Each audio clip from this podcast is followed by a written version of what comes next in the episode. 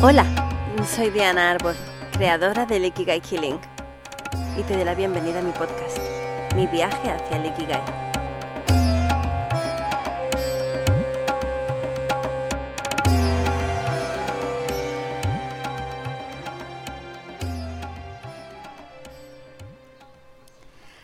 ¿Te has preguntado qué diferencia a las personas que viven sus sueños y los que viven para cumplir los sueños de otros? ¿Crees que tienen alguna cualidad especial o son gente común? ¿Has escuchado la frase los sueños se cumplen fuera de la zona de confort? ¿Sabes qué significa hacerlo? ¿Alguna vez tú lo has planteado? Si tú vives dentro de esa zona. ¿Puedes estar sufriendo las consecuencias sin darte cuenta? ¿Y cómo podrías cambiar la situación si decidieras hacerlo? En este capítulo hablaremos sobre la valentía y otros superpoderes que pueden ayudarte a atreverte a cumplir tus sueños, a encontrar un nuevo mundo lleno de posibilidades de crecimiento y plenitud. ¿Me acompañas a pasear fuera de tu zona de confort?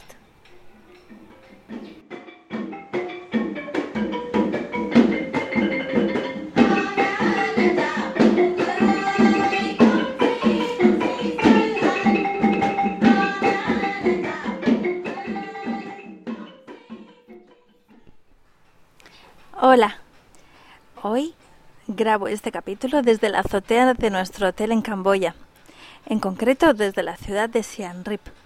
Es la cuna del Angkor Wat, la construcción religiosa más grande de nuestros tiempos, con más de mil años de antigüedad, y que estamos visitando estos días, así que los sonidos de fondo hoy serán menos selváticos, aunque también muy interesantes. Si escuchaste el segundo capítulo de este podcast, sabes que cuando tenía 26 años vivía en mi zona de confort. Me había licenciado en traducción e interpretación, tenía mi trabajo estable, que más o menos me permitía desarrollar algunos de mis dones y conocimientos, mi horario estable, mis 30 días de vacaciones al año, mi sueldito estable, mi pareja estable, vivía con mis padres a punto de entrar en una hipoteca para poder independizarme cuando me di cuenta de que esa vida que había elegido me parecía muy limitada. Me di cuenta de que estaba viviendo en una rutina que no me daba satisfacción y plenitud. Aunque fuera estable y aparentemente segura, era bastante aburrida y anodina. Mis horarios y vacaciones, las actividades que desarrollaba la mayor parte de mi tiempo, durante el día, la semana o el año, las decidían terceras personas a las que yo personalmente les importaba bastante poco. Eran mis jefes, personas encantadoras, por cierto, eh, o los dueños de la empresa, que necesitaban cubrir una serie de servicios en la empresa y yo les encajaba en esas necesidades laborales, una pieza más en su maquinaria de hacer dinero. Pero yo, como persona, no estaba siendo contemplada. Me daba cuenta de que a lo largo del día me enfocaba en ayudar a mis clientes, mis proveedores y compañeros de trabajo a estar mejor, a ser más felices, ya fuera porque conseguía que la empresa cumpliera con acuerdos que, que tenía pactados con cada uno de ellos, o tratando de comprender sus necesidades más personales a través de las charlas que íbamos manteniendo. Y me daba cuenta de que realmente, desde ese puesto de trabajo, yo no podía ayudarles realmente porque la empresa que nos vinculaba seguía operando sin tenernos a ninguno en cuenta realmente. Solo sus intereses financieros. Lo cual entiendo que es aparentemente lógico tratándose de una empresa de transporte de mercancías. ¿Por qué se iba a preocupar por el bienestar de sus integrantes? Pero para mí, esa era una cuestión que me inquietaba cada vez más. Había estudiado toda mi vida para encontrarme entregando mi tiempo, mi energía y conocimientos alguien a quien no le importaba ni yo ni todos los demás integrantes de la empresa? Imagino que desde niña he sido una idealista y la conclusión a la que llegaba no era para nada la que yo había ideado durante años, en la que supuestamente debías trabajar para una empresa que te iba a cuidar, iba a cuidar de tus intereses y, y los suyos de mutuo acuerdo Evidentemente de niña no sabía cómo funcionaba el mundo laboral y aunque ya lo había vivido en puestos de trabajo anteriores, en esos momentos lo estaba sopesando desde lo más profundo de mí. Por eso, el darme cuenta de cómo funcionaba el sistema fue como un jarro de agua fría y comprendí que si seguía en esa empresa o en cualquier otra en la que no pudiera realmente ayudar con mis servicios a hacer de este un mundo mejor y que además sintiera que los gerentes realmente no procuraban el bienestar de su equipo, de sus clientes y del medio ambiente, implicaría que me estaba fallando a mí misma. Y entonces mi vida ya no me pertenecería. Habría vendido mis principios por un puñado de euros, por sobrevivir. Y en esos momentos sentía que era suficientemente joven y talentosa como para buscar otra solución. Como no conocía otra cosa, la busqué dentro del propio sistema. Así que comencé a estudiar el máster de cooperación internacional para ver si estudiando otra especialidad más enfocada en la ayuda profesional de personas en situaciones desfavorecidas en cualquier lugar del mundo, podría combinar mi pasión con mi servicio a la comunidad y mi actividad laboral para contribuir en, efectivamente, hacer de este mundo mejor, ayudando a personas, pueblos, países desfavorecidos. Ese plan realmente sentía que me motivaba mucho más que seguir trabajando para empresas ordinarias que solo pensaban en facturar para su propio beneficio. Iba a trabajar para organizaciones no gubernamentales o para la ONU en el mejor de los casos. Seguro que querían ayudar al planeta. O al menos eso creía. Pero desgraciadamente también descubrí en el propio máster que incluso las ONGs no pueden ayudar realmente, porque solo ponen tiritas, ya que los gobiernos de los países donde operan tampoco desean que fructifique esa ayuda porque dependen a su vez de, las, de los grandes lobbies de la farmacéutica, la armamentística, energías, alimentos, etcétera, que al final también miran solo por su propio beneficio. Así que no me encontré ninguna solución plausible para que pudiera dedicarme a ayudar profesionalmente. Pero aún así no desistí y fue cuando decidí ir a comprobarlo personalmente yéndome de voluntaria a Tailandia a un campo de trabajo. Y ahí acabé de confirmarlo, cuando vi que la única manera en que estaba contribuyendo era con el dinero que aporté al entrar. Pero mis actividades diarias consistían en que los lugareños me enseñaran sus costumbres, mientras trataban de subsistir el hecho de que el gobierno les estaba expropiando sus campos de arroz, que les había pertenecido durante generaciones y que les suponía su mayor fuente de sustento. Y yo, contra eso, no podía hacer nada. Luego fui a buscar otros proyectos y solo me encontraba que con mis capacidades y experiencia solo podía ayudar a enseñar inglés, lo cual no me parecía una ayuda que fuera a empoderarles, sino que posiblemente estuvieran más cercanos a ser mano de obra barata para McDonald's y Coca-Cola. Y no sé, quizá me equivocaba, pero la verdad es que no era como me había imaginado que podía contribuir a su felicidad, aunque todavía no sabía cómo. Causalmente, en esos momentos estaba ahorrando para comprarme una vivienda. Y había un concepto que me hizo replantearme totalmente mi vida. Me venía constantemente que vendería mi alma al diablo si aceptaba ese vínculo que iba a establecer de por vida con el banco y que me obligaría a depender siempre de un trabajo poco motivador y mucho menos consciente de las repercusiones que causaba en su entorno. Es aquí donde se desarrollan los superpoderes siendo congruente con tus principios y tomando decisiones coherentes y valientes. Verás, yo sin saberlo estaba cuestionándome si mi vida tenía sentido tal y como la estaba viviendo, que era como me habían dicho que tenía que ser.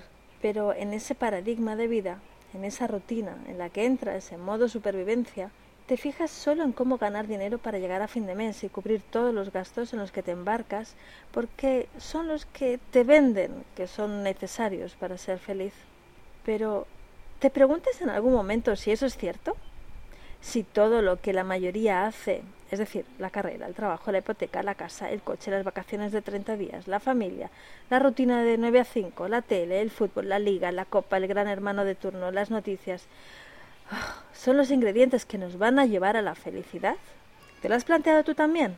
Te lo pregunto, porque eso es lo que se define como zona de confort. Te explico. La zona de confort es un término empleado en el ámbito del coaching para referirnos a una serie de límites, de rutinas, que la persona se ha impuesto a sí misma, que ha elegido o aceptado como estilo de vida para evitar asumir riesgos y garantizarse la ausencia de miedo o de ansiedad es decir, su zona de seguridad. En el 2009, White define la zona de confort como un estado de comportamiento en el que la persona actúa desde una postura de ansiedad neutral, llevando a cabo una serie de comportamientos para conseguir un nivel constante de rendimiento sin sentido del riesgo. Permanecer, por lo tanto, en la zona de confort no tiene por qué causarnos un bienestar derivado de emociones positivas. Por ejemplo, satisfacción, orgullo, entusiasmo. En su lugar, el bienestar se deriva de la ausencia de emociones negativas, como el miedo, la ansiedad o la incertidumbre, ya que la zona de confort actúa como un refugio que nos hace sentir seguros por tratarse de un entorno bien conocido por nosotros. Metafóricamente viene a ser lo que el redil para las ovejas y los borregos. Nuestra zona de confort engloba todo aquello que solemos hacer y no nos da miedo. Por ejemplo, hacer solo un tipo de trabajos menos cualificados porque otros que requieren mayores conocimientos o actitudes nos dan miedo porque quizá no sepamos desarrollarlos o impliquen tener que formarnos, ¿no? Y eso sería salir de esa rutina cómoda. O por ejemplo, ir siempre de vacaciones al mismo sitio o mantener relación con personas con las que nos sentimos seguros a pesar de que no nos nutran, que no haya crecimiento mutuo o ni siquiera admiración. ¿Cuántas relaciones mantenemos por sentirnos cómodos aunque no nos sean satisfactorias? Esa es la clave. Y no todo el mundo está dispuesto a salir de la zona de confort, al contrario. Este mundo funciona como funciona porque la mayoría se mantiene ahí, sirviendo a aquellos a los que no les importa su vida y su bienestar, sino al propio. Como decía el cofundador de Apple, Steve Jobs, si tú no trabajas por tus sueños, alguien te contratará para que trabajes por los suyos. Esa frase me parece muy contundente, muy clara. Si nos mantenemos siendo una pieza de su engranaje, ¿cuándo vamos a vivir nuestra propia vida? ¿Por qué conformarnos con servir a quien está haciendo un daño al planeta de uno u otro modo? en vez de enfocarnos en sanarlo con lo que está en nuestras manos y además hemos venido a desarrollar y a compartir. Ese pensamiento es el que más me revolvía desde lo más profundo de mi alma y en ese momento no sabía cómo podía resolverlo porque con los conocimientos que tenía y la información de la que disponía no podía ni siquiera imaginarme las posibilidades que el mundo podía ofrecerme. Lo único que sabía era que tal y como estaba viviendo no me sentía plena ni veía que en un futuro podría transformarse en algo mejor, teniendo en cuenta a quién estaba sirviendo. Así que tenía que abrirme a indagar otras posibilidades. Y para ello tenía que atreverme a hacer cosas distintas, explorar caminos distintos, saliendo de la rueda del hámster. Y eso implicaba que iba a comprometerme con mi bienestar, aunque no supieran qué dirección podría hacerlo o podría encontrarlo, pero que al menos ya veía que no estaba en este tipo de vida, en esta rutina, que lentamente me estaba demacrando tan pronto mi vida. Mi doctora decía que era demasiado joven para que con 24 años tuviera un colesterol de un jubilado, debido a la comida de poca calidad con la que me alimentaba durante las altas horas en las que estaba en la empresa, numerosas tardes. Me dolía la espalda, los hombros, el cuello, tenía taquicardias y asma. Con los años descubrí que eran síntomas de sentirme asfixiada en ese tipo de vida, de que no me gustaban que me impusieran ciertos ritmos laborales y que me sentía aislada de mis semejantes. Además sentía apatía y falta de ilusión en la vida, porque veía que por ese camino no tenía un propósito, no aportaba nada bueno a esta sociedad. Y mucho más tarde comprendí, como te explicaba en el podcast anterior, que el poder servir a nuestro prójimo es un motivo vital de salud y bienestar, además de prosperidad. ¿Qué sucedió? Que empecé a cuestionarme el sentido de la vida y que si realmente no quería ser un número más en la lista de un empresario, tenía que tomar decisiones distintas a la mayoría. Decisiones valientes, coherentes con lo que sentía en lo más profundo de mi ser, porque la vida no podía reducirse a sentirse relativamente segura pero apática, sino feliz y plena. Me dije a mí misma, si solo se vive una vez, que sea una vida llena de color, que valga la pena recordarla, no triste y gris, ¿verdad?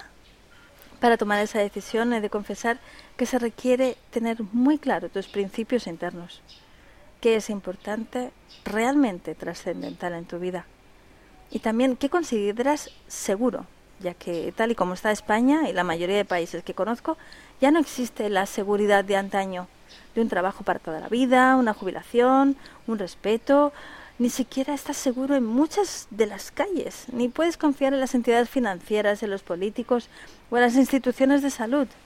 porque ya sabemos todos que no suelen trabajar para el beneficio de la mayoría. Con lo cual, muchas de las personas con las que hablo se sienten frustradas y descorazonadas. Y como me pasaba a mí, no saben qué hacer con la situación en la que se encuentran ellos en el país donde están, ya que soy yo y mi entorno, mis circunstancias, pero ¿son fijas e inamovibles? Quizá las decisiones que toman los gobiernos respecto a la gestión del país no vayan a mejor, pero no tenemos por qué jugar a su juego. No es el único que existe. Y de eso se trata. Salir de nuestra zona de confort, de aquello que conocemos, que controlamos, que no tenemos que pensar mucho porque sabemos cómo funciona, de la rutina que no nos lleva a un mayor crecimiento ni felicidad, sino al contrario. Pero ¿por dónde empezar? No hace falta hacer cambios drásticos para comenzar a sentir los beneficios, sino incluir nuevas actividades a nuestra vida, adoptar nuevos hábitos o perseguir nuevos retos que estén en la dirección en la que realmente nos gustaría dirigir nuestros pasos. A veces, si nuestra alma necesita advertirnos que no vamos en la dirección correcta, nos saca de nuestra zona de confort con cambios radicales de circunstancias, como el diagnóstico de una enfermedad grave, la pérdida de un puesto de trabajo, de un ser querido, de la terminación de una relación. Todos vamos a sentir distintos niveles de estrés con cada una. La cuestión es si somos capaces de ver la oportunidad que la vida nos ofrece para redirigirnos hacia un lugar mejor. Muchas veces me he encontrado con casos de personas que después de un diagnóstico de cáncer, por ejemplo, decidieron cambiar radicalmente su modo de vida, porque ya intuían que el que llevaban hasta ese momento no les estaba favoreciendo, y así comienzan a comer sano, a hacer ejercicio y meditación, descubren las terapias alternativas y se les abre un mundo enorme que desconocían totalmente. Así es como se dan cuenta de que hay otros modos de entender la vida. Comienzan a desintoxicar su cuerpo, su mente, sus emociones y su agenda, dejando de relacionarse con las personas con las que se sentían que no resonaban y comienzan a sanar sus relaciones con padres y familiares. Muchas veces deciden no volver a sus antiguos trabajos porque precisamente se dan cuenta de que les causaba un alto nivel de estrés y deciden dedicarse a una actividad mucho más enriquecedora, enfocada al servicio del bienestar de su comunidad. Seguro que conoces casos así, ¿verdad? ¿Te ha pasado a ti también? Que tenías una cierta rutina o seguridad en tu vida y hubo un evento que te dio la vuelta como un calcetín y tuviste que replantearte toda tu existencia y tus decisiones por tu propio bienestar? Me encantaría que compartieras con nosotros en el grupo de Facebook de Ikigai Healing cómo fue para ti esa experiencia, qué la originó, qué cambios provocó en tu vida ¿Qué aprendiste con ella? Seguro que tu testimonio puede servirnos a todos de inspiración. Como ves, la salida de tu zona de confort puede ser por las buenas, es decir, que las decidas tú, o por las malas, que la provoque tu alma, ya a través de circunstancias desafiantes en tu vida. ¿Qué prefieres? Es normal que sientas resistencia a hacerlo por tu propia iniciativa, ya que provoca muchas veces la sensación de miedo e incertidumbre, según el tipo de salto que queramos dar, y la sensación de falta de control y desorientación no es algo a lo que esperemos la mayoría, ya que es mucho más cómodo mantenerte en tu zona de comodidad, que suele resultar un refugio seguro, pero a la vez limitante, y a largo plazo puede producir apatía, desmotivación, aburrimiento, tristeza además de todo tipo de síntomas físicos, sobre todo una profunda sensación de falta de sentido y de pasividad, que es lo que los que mueven los hilos desean que sintamos para sentirnos bajo su yugo, y así que no haya cambios sustanciales en su agenda.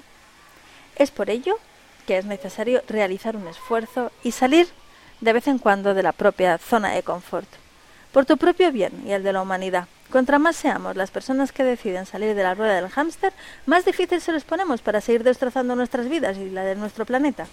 Además, el hecho de salir de tu rutina tiene grandes efectos secundarios, ya que es una zona de aprendizaje. Por ejemplo, consigues aumentar tu autoestima, porque te das cuenta de que realmente eres mucho más valiente y capaz de lo que pensabas, Aumenta tu creatividad y capacidad para encontrar recursos novedosos para afrontar diferentes desafíos. Proporciona nuevas perspectivas, experiencias y amplía tus conocimientos y horizontes. Descubres quién eres. Te permites hacer más actividades acordes con tus pasiones, dones y talentos. Con lo cual, disfrutas mucho más y comienzas a ampliar tu círculo de amistades con personas afines. Comienzas a crear tu Moai, es decir, tu círculo de confianza. Y eso es salud. Poder compartir tu tiempo y energía con personas en la misma vibración.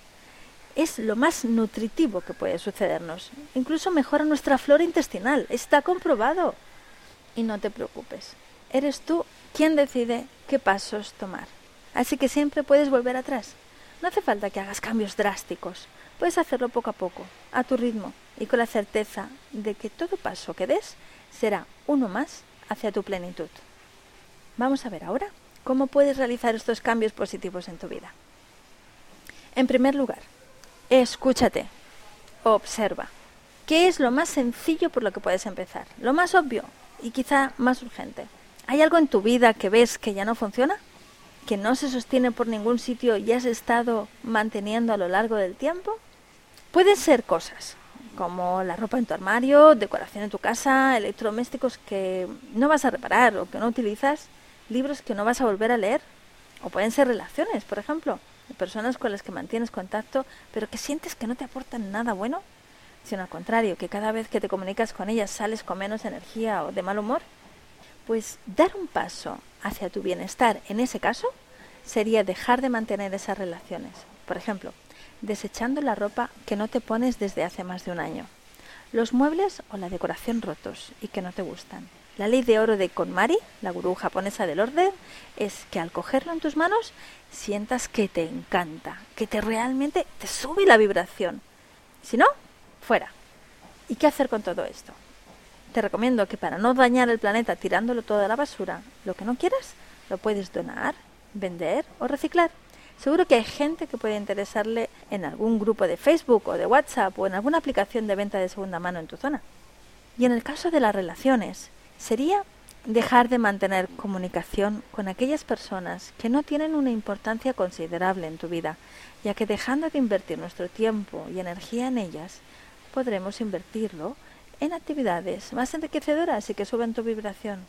En el caso de que sean personas vitales, para nuestro karma, por ejemplo, nuestros familiares directos, lo más sano es sanar tu relación con ellos, a través de las constelaciones familiares o cualquier otra terapia que te ayude a sanar tus raíces.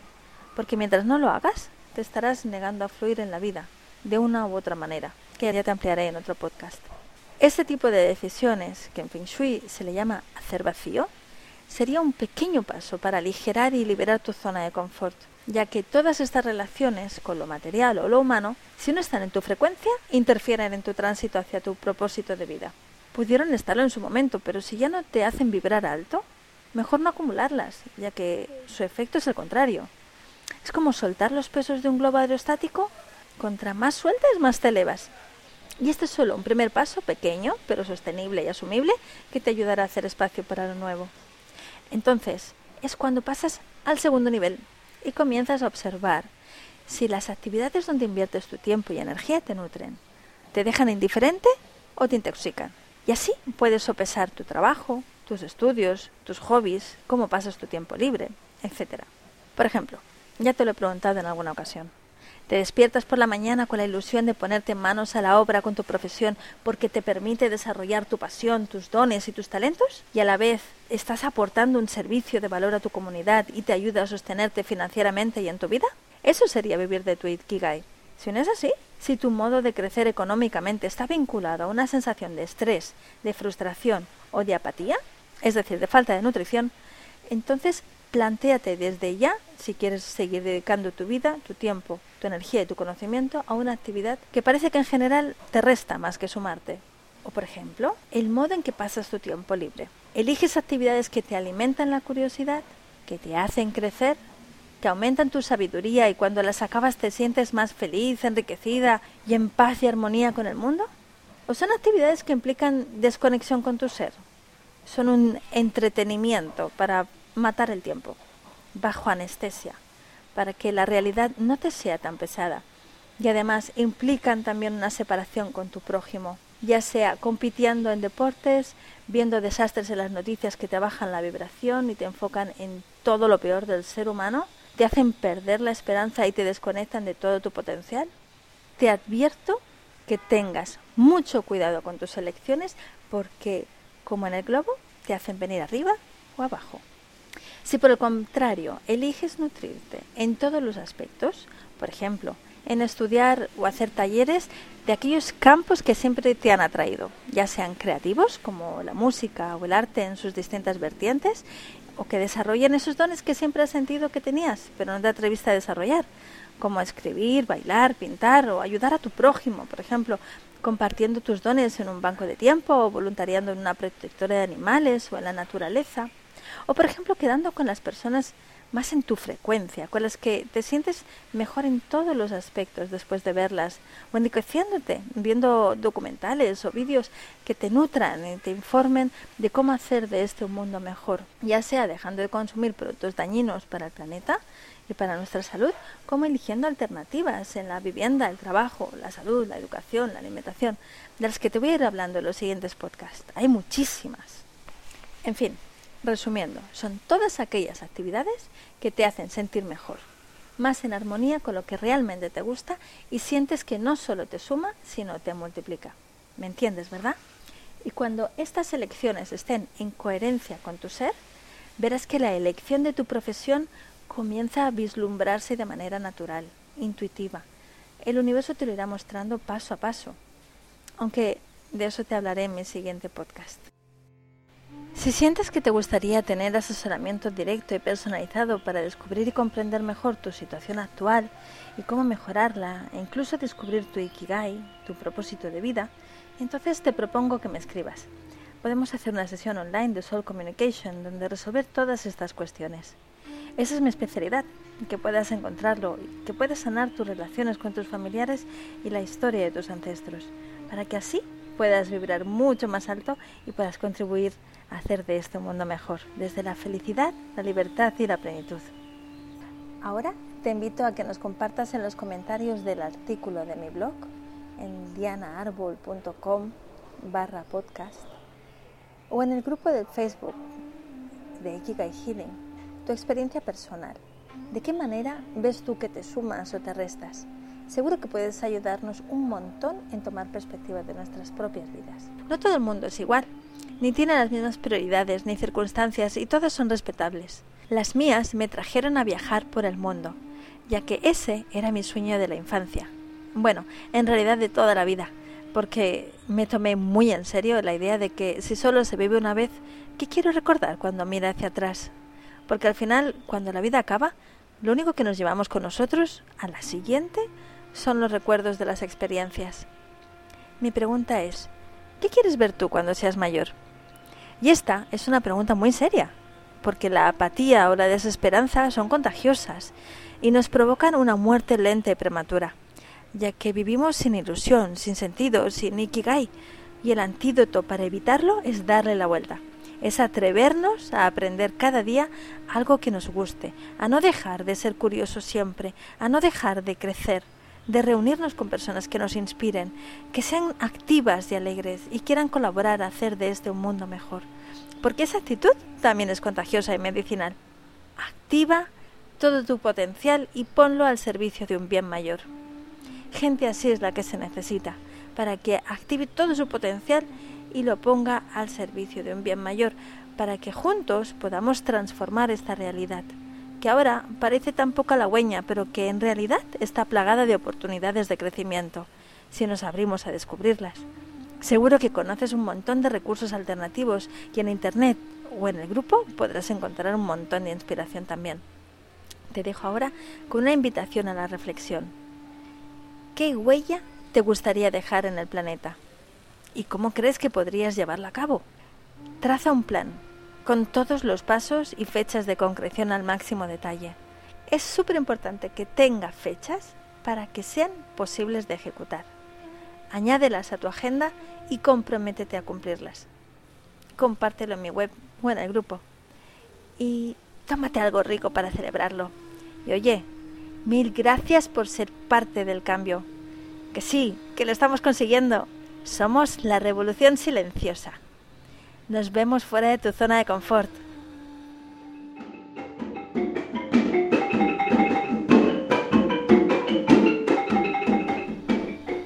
Te agradezco mucho por participar en este proyecto escuchando mi programa y me encantaría leer tus comentarios en el artículo de mi web, en nuestro grupo del Facebook, Nikia Healing, o que me escribieras personalmente a diana.dianaarbol.com si tienes algo más personal que quieras compartirme. Siempre estoy encantada de colaborar. Si crees que este podcast puede inspirar a alguien a tu alrededor o en tus redes, te invito a compartirlo y así colaboraremos para hacer de este un mundo mejor. Infinitas gracias. La semana que viene te compartiré cómo puedes aumentar tu intuición para escuchar con mayor claridad la voz de tu alma y vivir de acuerdo a tu Ikigai. Que pases una feliz semana. Namaste.